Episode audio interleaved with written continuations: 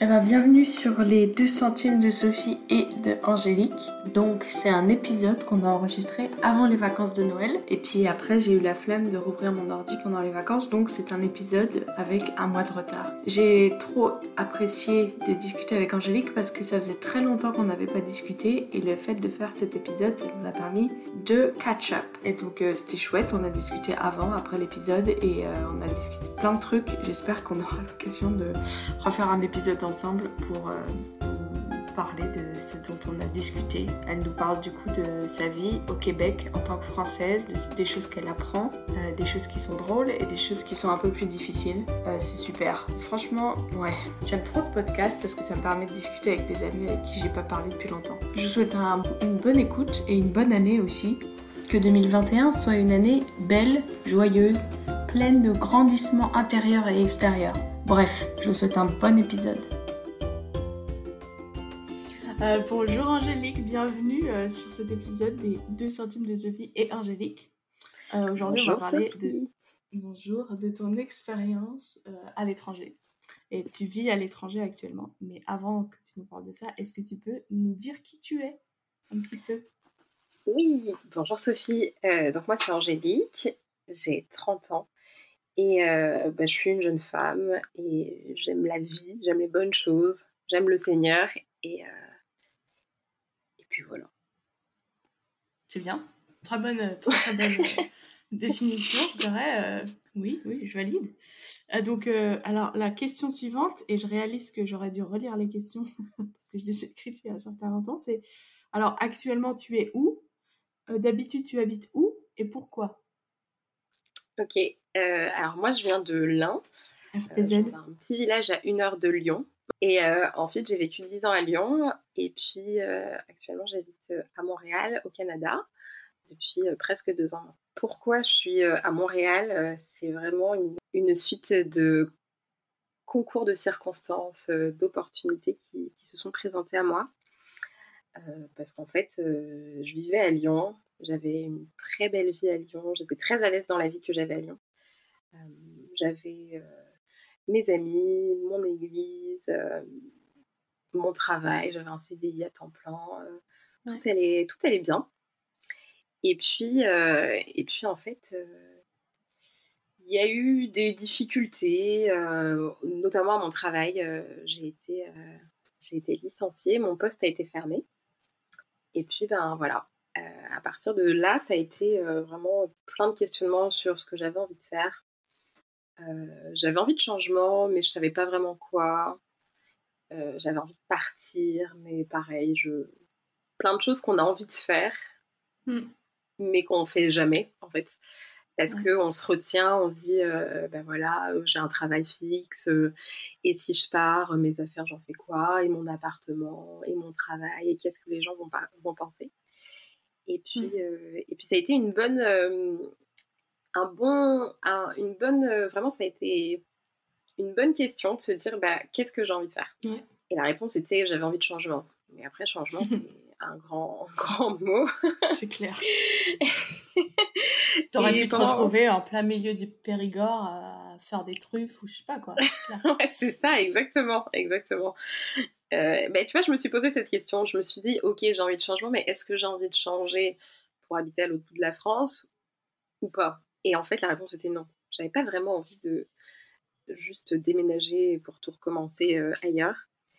Et euh, en fait, j'ai pris quelques mois. Je suis partie en vacances, en fait, beaucoup, pendant bien Ouais. quatre semaines. Et, euh, et ça m'a fait du bien. J'ai fait un break. J'ai prié beaucoup. J'ai vraiment remis devant le Seigneur ben, ce temps où je savais pas ce que j'allais faire. Et, et en fait, j'ai eu une super opportunité, vraiment sortie de nulle part. vraiment, j'ai envie de dire tomber du ciel, parce que en Ouais. fait, je crois vraiment qu'elle est tombée du ciel, pour le coup, qu'elle vient vraiment de Dieu. Et euh, c'est ça. J'ai vu une petite, euh, une petite annonce euh, sur, sur Facebook. Il y avait une petite phrase qui disait On recrute encore pour Montréal. Et puis voilà, ni une ni deux, j'ai cliqué. Il était hyper tard, un soir à minuit. J'ai cliqué, j'ai regardé, et puis là, il y avait la possibilité de partir à Montréal, d'intégrer une association et, euh, et de, Mhm. voilà, de de, bah voilà, de postuler et puis de, de, de, passer un entretien et de voir comment ça se passait. Et euh, à partir de là, en fait, ça allait hyper vite. J'ai mhm. postulé à 1h du matin parce qu'il me restait que quelques jours pour euh, postuler. Et puis, je suis partie en vacances à nouveau. Et en fait, quand je suis revenue de vacances, ça s'était accéléré. J'avais déjà eu une réponse. On m'avait contacté pour, pour faire un entretien. Et puis, en fait, en deux semaines, c'était fait. J'avais le travail. Je lançais les démarches pour, pour partir à Montréal.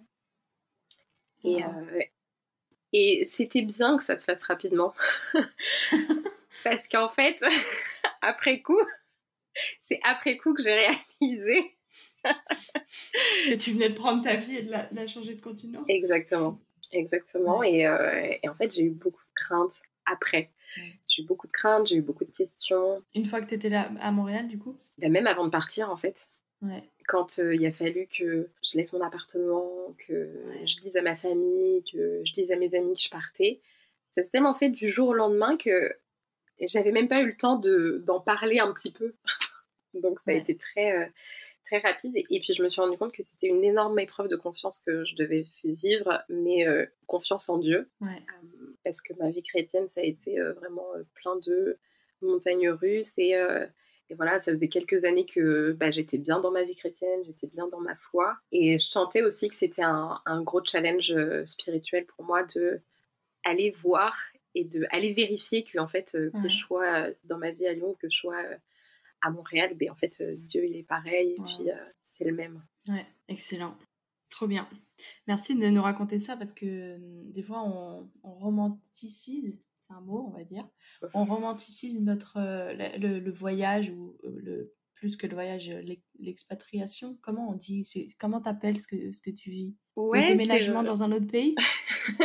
c'est un peu, c'est un peu, c'est un peu de tout ça parce que je, tu vois, je suis chez mes parents et mes parents, par exemple, mes affaires elles sont en carton chez mes parents, par exemple. Ouais.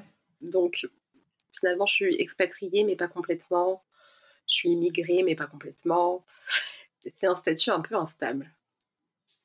Et ta maison, alors, c'est où? Parce qu'avec Caro, dans l'épisode de, la semaine dernière sur euh, une expatriée en France, on parlait de. Enfin, elle, elle, constatait avec euh, tristesse et mélancolie, peut-être, je sais pas, je lui prête des sentiments qui sont peut-être pas les siens, mais que, en fait, sa maison, elle avait, elle avait plus trop d'endroits où c'était 100% sa maison.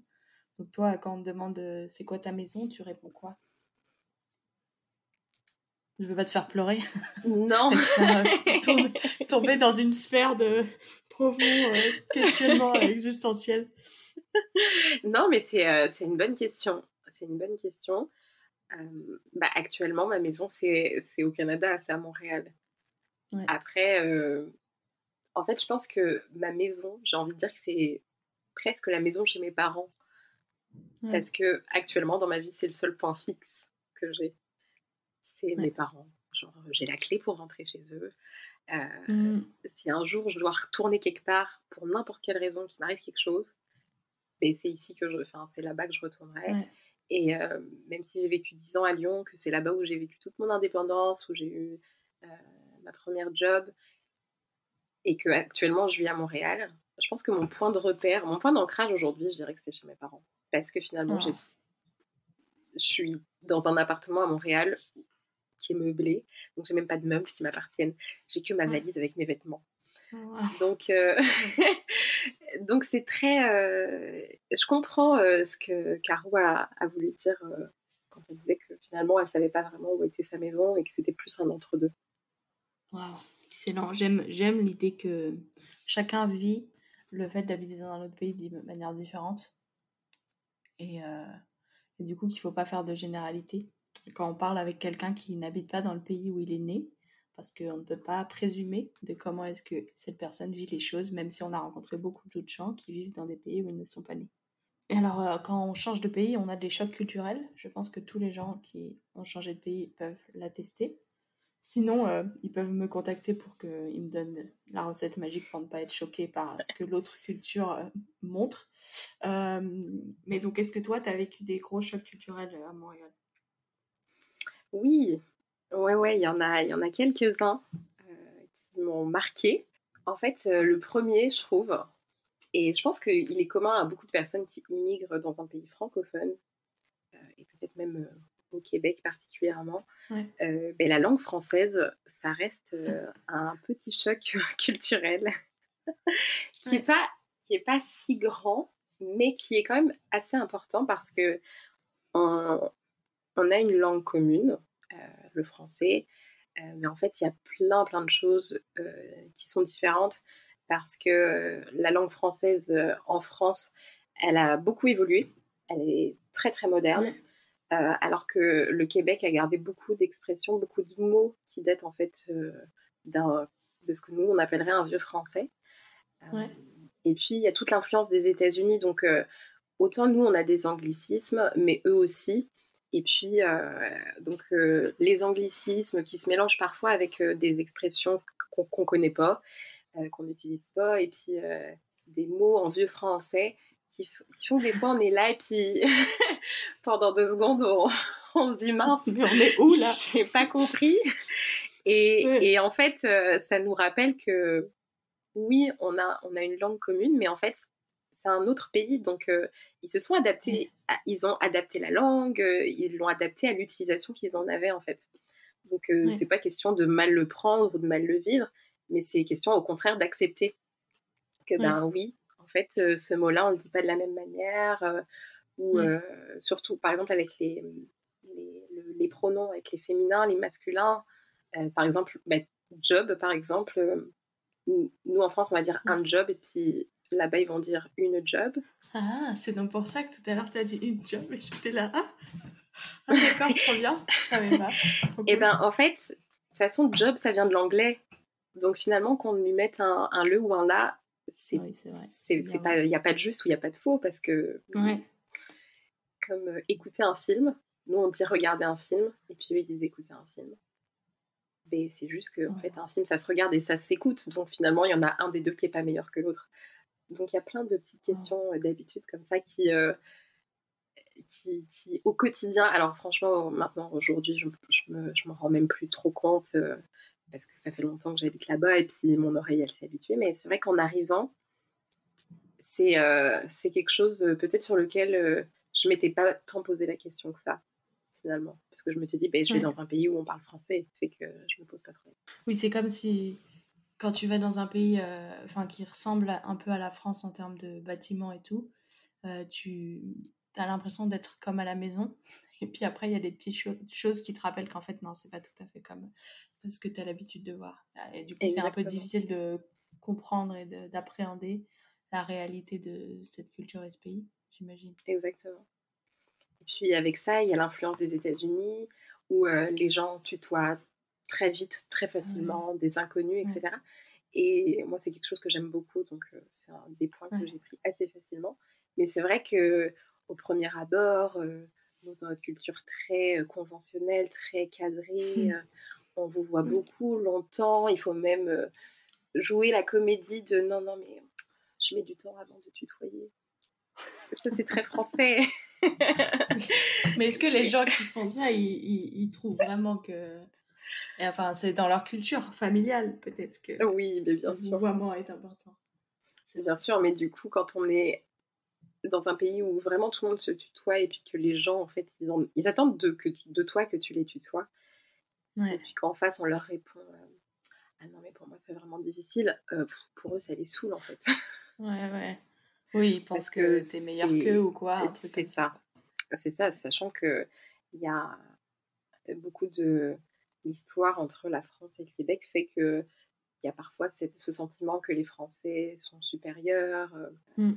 Et ça, ça nous précède. Et c'est des fois le genre de remarque qu'on peut faire qui euh, peut les énerver, quoi. Donc, il peut les exaspérer, pas vraiment les énerver, mais qui... Et du coup, comment, justement, je ne savais pas trop euh, comment le Québec perçoit les Français, mais comment est-ce que... Enfin, je trouve ça intéressant que des fois, en tant qu'étranger dans une nouvelle culture, on incarne un peu une histoire que nous, on n'a pas, pas contribué à, ces problèmes-là dans l'histoire. Et du coup, euh, comment est-ce que toi, tu vis avec ça? Comment tu as découvert qu'il y avait peut-être des choses que tu pas au courant, dont tu n'étais pas au courant au Québec par rapport à la France? Bah oui, comme je disais, ce, le rapport à l'histoire ou, euh, euh, le Canada, ça c'est le Québec, ça s'est longtemps appelé la Nouvelle-France. Et puis avec justement le, la langue française, il y a, y, a, des gros, y a des gros questionnements, il y a des grosses interrogations où pour les Québécois, enfin nous en tant que Français, quand on arrive, on a l'impression qu'on arrive avec le français absolu et que donc tout ce que les autres peuvent dire, c'est faux. Et on arrive comme ça et on le dit comme ça. On dit non mais c'est pas français ce que vous dites là. Mais ça peut nous paraître pas français, mais on est dans leur pays finalement, donc euh, on n'a rien à nous adapter finalement. C'est pas c'est pas à eux de changer leur propre pays. Si on n'est pas content, on peut aussi rentrer chez nous. Et, et, en fait, c'est plein de petites choses où on se rappelle que bah, la réputation des Français qui sont hautains, qui se sentent supérieurs, elle nous précède. Elle nous précède, mais par plein de petites actions comme ça, où on a l'impression qu'on sait mieux que les autres et où on a envie d'en rajouter une couche. Et puis eux, ça leur renvoie, même si, comme tu l'as dit, c'est pas nous qui avons fait l'histoire, mais ça renvoie à l'histoire du pays colonisateur euh, qui encore aujourd'hui a envie de venir avec ses règles et puis avec son bon français et puis avec euh, son vocabulaire et qui a envie encore de nous apprendre. Et ça, ouais, je l'ai découvert, euh, on a fait par des petites réflexions qui sont pas du tout méchantes, mais qui en fait sont agacées, tout simplement que les gens sont agacés, euh, qu'on leur dise euh, non mais ça, ça n'existe pas, c'est pas français. Ouais. Bah, c'est pas français dans ton pays, mais c'est français dans le nôtre. ouais. Ah, c'est québécois. c'est ça, c'est québécois, exactement. Excellent, j'aime trop cette idée que. En fait, ça demande. Parce que nous-mêmes, ça appuie sur des boutons, je crois, quand on à la découverte d'une nouvelle culture, ça nous renvoie des choses. Toi, tu t'es, qu'est-ce que tu as découvert sur euh, ton identité de française ou sur la France en habitant au Québec? Est-ce qu'il y a des choses que tu as réalisées que tu savais pas? Euh, Je pense que j'ai réalisé à quel point, euh, ben oui, j'étais française dans plein de dans plein de clichés français de la fille qui aime bien euh, manger du fromage et boire du vin et, euh, et, euh, et, qui, et qui c'est ça, aime cette vie-là de bonne bouffe, bonne chair. Parce que je me suis entendue dire un nombre de fois incalculable, mais ça coûte trop cher de boire du vin ici, j'ai trop envie de manger du comté. mais à la fois, mais dans mon envie aussi de créer des amitiés, des amitiés qui durent.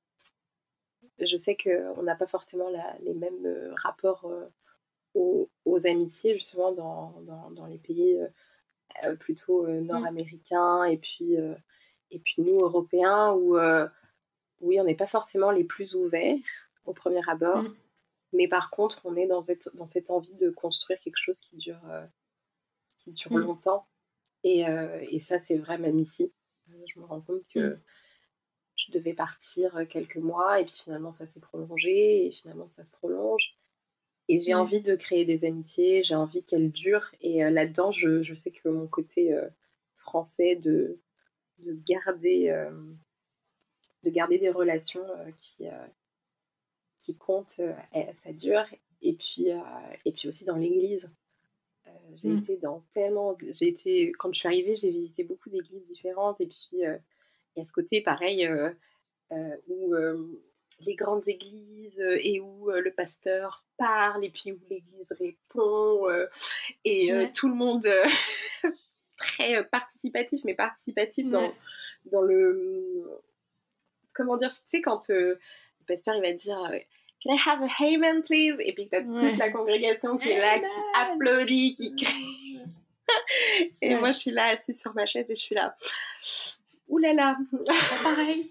C'est différent. C'est pas mieux, c'est pas moins bien. C'est juste différent. Exactement. Et bah, tu vois, dans ce moment-là, je me dis, je suis très française. Là, je. Contenez-vous. Contenez-vous. Ne faites pas de scandale. Et eh oui. Clairement. Clairement. Mais alors, comment tu navigues ce euh, c'est pas moins bien, c'est pas mieux, c'est juste différent au quotidien dans les petits chocs et les gros chocs culturels? Enfin, Est-ce que j'imagine que tu n'as pas trouvé de solution parfaite parce qu'il n'y a pas de solution parfaite, mais pour être dans cette attitude d'humilité et d'apprenante et d'ouverture. Parce que je veux dire, même si on, reste, euh, si on reste en France ou si on reste dans le pays où on a grandi, on va forcément voir des gens qui vivent la vie différemment et être confrontés à la différence. Et... Oui, vraiment. Et puis, en fait, euh, c'est vraiment à tous les jours se poser la question, tu vois, de ok, alors ça, ça m'a fait bizarre, mais ça me fait bizarre pourquoi, en fait? Qu'est-ce que ça va chercher euh, qui me met mal à l'aise? Qu'est-ce que qu'est-ce que ça dit en fait de de, de moi et de, des limites en fait que j'ai dans ma propre vie? On, on, parlait de l'église et puis euh, typiquement moi c'est clair que ça me met mal à l'aise parce que finalement c'est un environnement dans lequel j'ai pas grandi. On m'a pas appris l'église comme ça. Euh, comme tu l'as, tu l'as dit pour rigoler, ne faites pas de scandale, mais en fait c'est vraiment la culture dans laquelle on est, on, on, grandit en France. Hein. C'est euh, à l'église, on y va, on s'assoit, euh, on fait pas de bruit, euh, on écoute. on est dans une, on est voilà, on est dans une place très scolaire en fait. D'ailleurs à l'image de. Et on dit même en France. Un mot clé, c'est on respecte, comme si, comme si c'était pas respectueux de faire ce que tu parlais dans l'église. Tu parlais que ça c'est irrespectueux et que nous on respecte. Et du coup, utiliser le mot respect, en fait, c'est hyper fort parce que ça veut dire que le reste, c'est irrespectueux. C'est ça. Et ça, c'est des constructions du coup avec lesquelles on vient et qui sont fausses. Et, euh, et euh, comment est-ce qu'on apprend ça? C'est qu'en fait, euh, alors oui, ça peut aller à l'encontre de dont moi j'ai l'habitude de fonctionner, mais si je vois Dieu agir de la même manière, c'est que en fait, c'est bien aussi des détails sur lesquels Dieu ne, s'arrête pas. Et si Dieu ne s'arrête pas, il n'y a aucune raison que moi je m'y arrête. moi étant personne, j'ai encore moins de, de, la main dessus. Et euh, c'est vrai aussi dans le reste des, autres sujets. Par exemple, une, des autres choses qui m'a choquée, c'est que, ben, en fait, le Canada, malgré, malgré la vision très Eldorado qu'on en a, ça reste un pays capitaliste, à l'image des États-Unis, où, euh, ben, en fait, euh, l'accès à la santé, l'accès mm. aux vacances, et ben, en fait, c'est complètement différent de, de la France. Euh, par exemple, il y a deux semaines de vacances par an. Alors, quand je parle de nos cinq semaines en France, on me rit au nez. et à la fois, moi, je vois ça et je me dis, oh là là, mon confort à moi de mes cinq semaines de vacances. Mais en attendant, ils ont un pays avec une économie qui fonctionne et qui est euh, bonne. Ils ont un mm. pays qui est en bonne santé économiquement parlant. Donc, euh, mm. c'est toujours de, de, ramener, en fait, c'est pas parce que ce que je connais c'est ce hmm. que je connais que ça veut dire que c'est la bonne chose ou que c'est la meilleure des choses. Et toujours essayer de, se, de voir le, le, le, bien qui ressort de la situation pour, euh, pour l'assimiler et puis pour dire ok, alors moi, c'est pas comme ça que j'ai appris. Ça me perturbe dans mon apprentissage et dans, les, dans la façon dont je vois les choses, mais c'est parce que ça, on est limité, c'est parce qu'on voit avec des œillères. Mais finalement, eux, ils, ils, font comme ça qu'est-ce qui ressort de positif, qu'est-ce que je vais prendre et qu'est-ce que je vais laisser?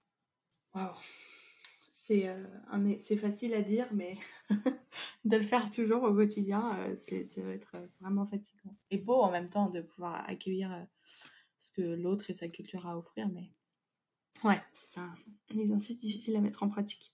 Mais euh, du coup, parce que c'est difficile, euh, souvent on entend parler en France ou à l'étranger d'expatriés qui s'agglutinent par euh, communauté d'origine. Uh-huh. Pour toi, comment, comment est-ce que, enfin, est-ce que toi à Montréal, tu vois des Français qui s'agglutinent entre Français? Et ah, qu'est-ce que tu en penses et comment est-ce que tu peux, ouais, qu'est-ce que tu aurais à dire sur ce sujet? Je sais pas comment poser ma question choisis ce que tu veux dire sur la question des expatriés agglutinés les uns avec les autres parce que c'est difficile d'être dans une autre culture, des fois. Eh ben, c'est clairement le cas. Euh, il y a un quartier à Montréal euh, qui s'appelle le Plateau. Et euh, son deuxième surnom, c'est le quartier des Français. Et, et c'est vrai, en fait, littéralement, il y a un nombre de Français au mètre carré euh, au plateau qui est très très très élevé. Euh, disons que la vie de quartier s'est même développée autour de ça. Euh, c'est un quartier dans lequel on trouve beaucoup plus de boulangeries, beaucoup plus de, de restos qui, qui ressembleraient un peu à, des bistrots comme on aurait en France. Il y a un magasin, c'est le magasin français parce qu'on sait qu'on va y retrouver des éléments qui sont importés, qui viennent de France, des marques, des choses comme ça qu'on ne trouverait pas dans, le, dans, dans, les supermarchés de manière générale. Et, et habiter au plateau, c'est c'est vraiment un, it's a statement, quoi. C'est vraiment un, un, pas qui est hyper, hyper fort. et, et Montréal l'a bien compris, et puis même les, les propriétaires, en fait, l'ont bien compris. Parce que c'est un quartier qui est très agréable à vivre, qui est, qui est très développé, qui est très dynamique. et qui joue sur cette carte de, de, la France et qui du coup attire d'autres Français, attire d'autres Français, attire d'autres Français. Et, et c'est rigolo parce qu'en fait, quand on sait que le quartier du plateau c'est très français, on a tous plus ou moins pas envie d'aller y vivre, juste parce que, juste pour dire, non mais moi je viens de France mais j'habite pas au plateau. Et, et en fait, c'est à la fois ridicule parce que c'est un endroit qui est super bien placé, euh, qui est très bien placé dans le centre, etc. Mais dans l'intégration, ça joue, malgré tout. Quand on rencontre des Québécois et qu'on leur dit qu'on est français, il y en a plein qui nous disent ah bah, Je parie que tu habites au plateau. Oh, Moi, je suis contente de dire non, j'habite pas au plateau, j'habite à Verdun. Parce que c'est une déclaration que tu as envie de. Oui, oui, oui c'est la déclaration que tu as envie de, faire pour dire euh, non, je ne me suis pas agglutinée avec les autres Français. Et du coup, toi, tu vas manger au plateau des fois quand même quand tu as besoin de, de, retrouver un petit peu euh, du pays où tu as grandi? Ou jamais? Genre, tu te l'interdis? Non, je me l'interdis pas parce que ah. ce serait complètement dommage pour moi. mais je me l'interdis pas, mais finalement, j'y vais pas tant que ça parce que ce que j'aime à Montréal, c'est que en fait, quasiment tous les quartiers ont leur vie de quartier, avec euh, des boutiques, des restos, des bars, qui fait que c'est très agréable. Enfin, chaque quartier en fait est très vivant et très animé. Euh, et donc, je vis beaucoup dans mon quartier, mais, euh, mais j'aime bien y aller, me promener, aller voir mes amis français qui habitent là-bas. Et puis, et puis c'est ça. Là. Mais, mais la réalité, c'est que même si j'habite pas au plateau, la plupart de mes amis sont français, malgré tout. Parce que c'est difficile de, s'intégrer, c'est difficile de rencontrer euh, bah, des, locaux. Aussi parce que pour eux, quand on, quand on, quand on est expatrié, euh, on n'est pas forcément appelé à rester. Donc c'est aussi des, des, des, fois des engagements qu'on n'a pas envie de prendre. Quand on sait que les personnes elles vont partir, c'est difficile aussi de mm. s'investir émotionnellement et puis de se dire ah, ben, en fait euh, peut-être que dans mm. un an elle va s'en aller. Euh, c'est des déchirures à mm. chaque fois. Donc ce que je peux comprendre, parce que la plupart des Français qui, qui sont à Montréal, voilà, ne, ne, sont pas voués à rester ou ne restent pas ou ne serait-ce que par parce que ben, c'est immigré aussi après, donc euh, ça, ça, engendre d'autres problématiques, d'autres questions, et c'est difficile et c'est long, donc euh, c'est sûr que l'intégration, euh, elle passe aussi. Moi, je trouve que c'est important d'avoir des amis aussi québécois, et je suis contente d'en avoir. Est-ce que du coup, tes amis québécois sont des traducteurs culturels pour toi ou, ou pas encore? De, Parce que quand tu as besoin de traducteurs, des fois, là, au Québec, tu pas besoin parce que tu comprends la langue, sauf si des fois, il y a des mots que tu as besoin de te faire expliquer. Mais ça, c'est vrai aussi euh, quand tu parles avec des jeunes et que des fois, il y a des mots que tu comprends pas, même si tu es sur le sol français. Tu as besoin de traducteurs. Mais traducteur culturel, est-ce que. Très bonne comparaison. J'ai entendu une phrase cette semaine, j'ai compris deux mots, je pense, que c'était est et tu, un truc comme ça. Les autres mots, je les comprenais pas. J'ai pas demandé ce que ça voulait dire parce que.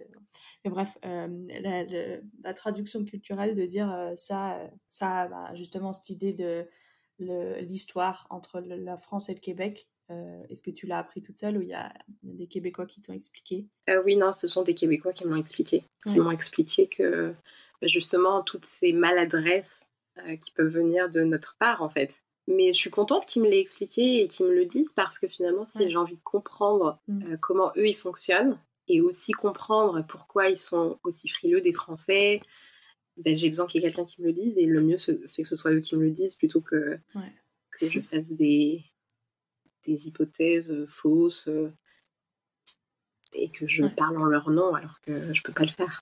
Est-ce qu'il y a, pour terminer, quelque chose que tu veux dire sur la fin, sur euh, ton expérience, pour résumer le mot de la fin Qu'est-ce que tu voudrais dire? Je voudrais dire que c'est une, c'est une super expérience qui, qui prend beaucoup de.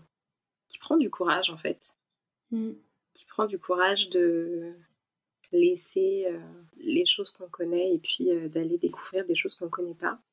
surtout que, ben, je l'ai dit au début, j'ai 30 ans, je suis jeune encore, mais j'étais déjà dans une vie active euh, qui était déjà lancée. Et euh, c'est vrai que ça mm. peut des fois euh, foutre la trouille là, de se dire mais je suis bien, j'ai mon travail, est-ce que vraiment j'ai envie de tout chambouler? Mais c'est très enrichissant, c'est très enrichissant de, mm. de voir comment les autres fonctionnent.